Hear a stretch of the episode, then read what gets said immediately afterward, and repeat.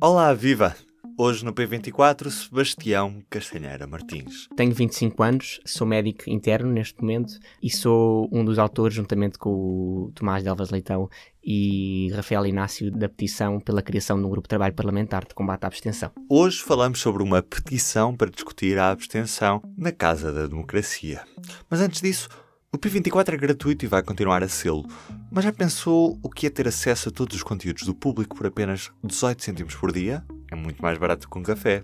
Com 64 euros por ano é possível fazer uma assinatura digital do jornal para ler de forma ilimitada todos os conteúdos, sem publicidade intrusiva, e ainda passa a receber convites para os eventos do jornal e pode consultar a edição impressa poucos minutos depois da meia-noite. Vá a público.pt assinaturas e saiba tudo. Ou melhor, vá, mas só depois de ouvir este P24. Sebastião Castanheira Martins. Acreditamos muito numa política feita por, por cidadãos. Uh, não como descrédito à política partidária, não é, de todo, não é de todo isso, mas acreditamos que a política deve uh, ser feita muito por cidadãos para cidadãos. E nesse sentido, nós, nós sempre nos interessámos muito, discutimos muitas vezes na faculdade e num dos muitos cafés que costumamos tomar para discutir a atualidade política entre nós, estávamos a discutir a, questão da abstenção e surgiu-nos a, a possibilidade de fazermos alguma coisa um, para tentar, com os nossos limitados meios, uh, tentar combater este, este problema.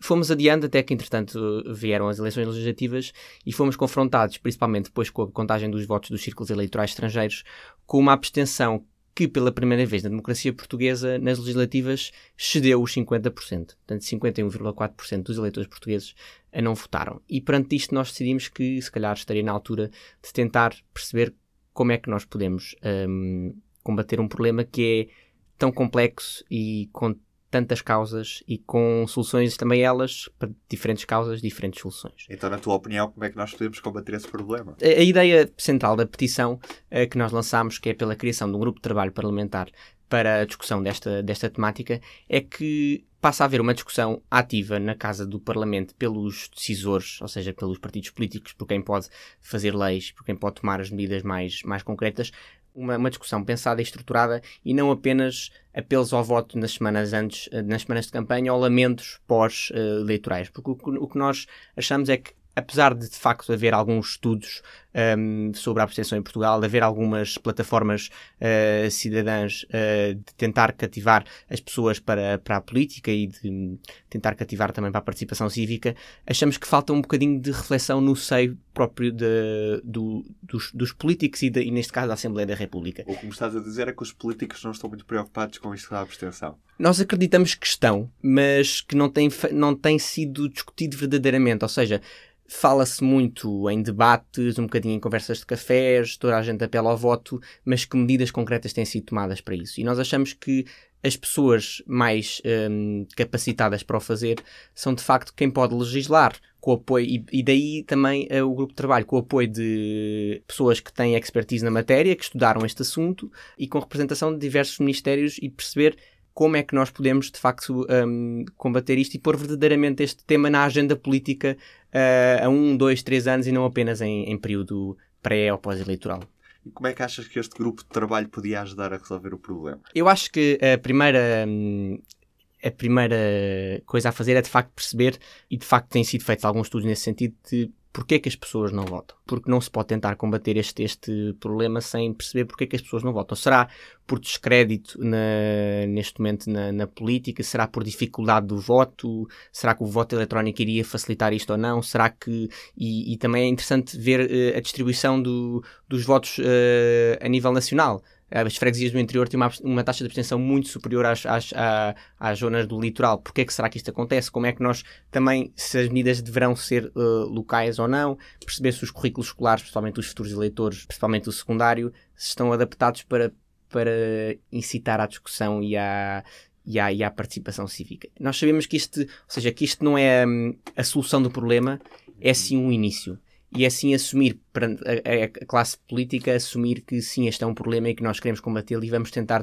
sentar-nos todos na mesma mesa e tentar encontrar soluções. Vocês falam também da proposta de se estudar o voto eletrónico, por exemplo. Sim. Achas que é uma das, das medidas que mais abstenção reduziria? É assim, aquilo que existe, uh, aquilo que nós tivemos em. Nós fizemos algum, alguns estudos, obviamente, para escrever a petição, e há alguns países, um, de facto, que já, já aplicaram o voto eletrónico em quase todas as eleições.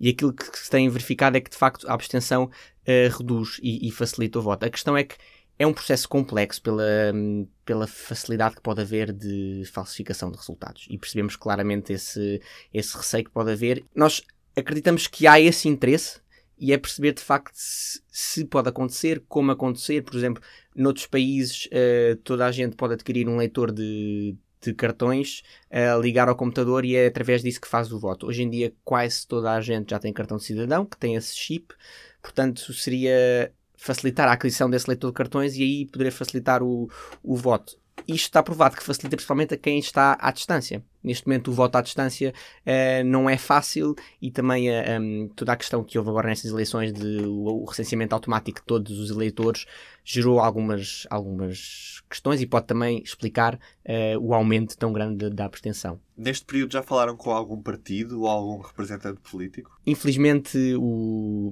digamos, o, o impacto mediático da, da petição não foi aquele que nós pretendíamos. Ou seja, dentro do nosso grupo de amigos e de conhecidos houve de facto muita gente a assinar, mas neste momento creio que a petição tem entre 500 e 600 assinaturas. E nós não queríamos para já estar a falar com nenhum partido político exatamente por acharmos que isto é uma causa não da esquerda, não da direita, não do centro, de toda a gente.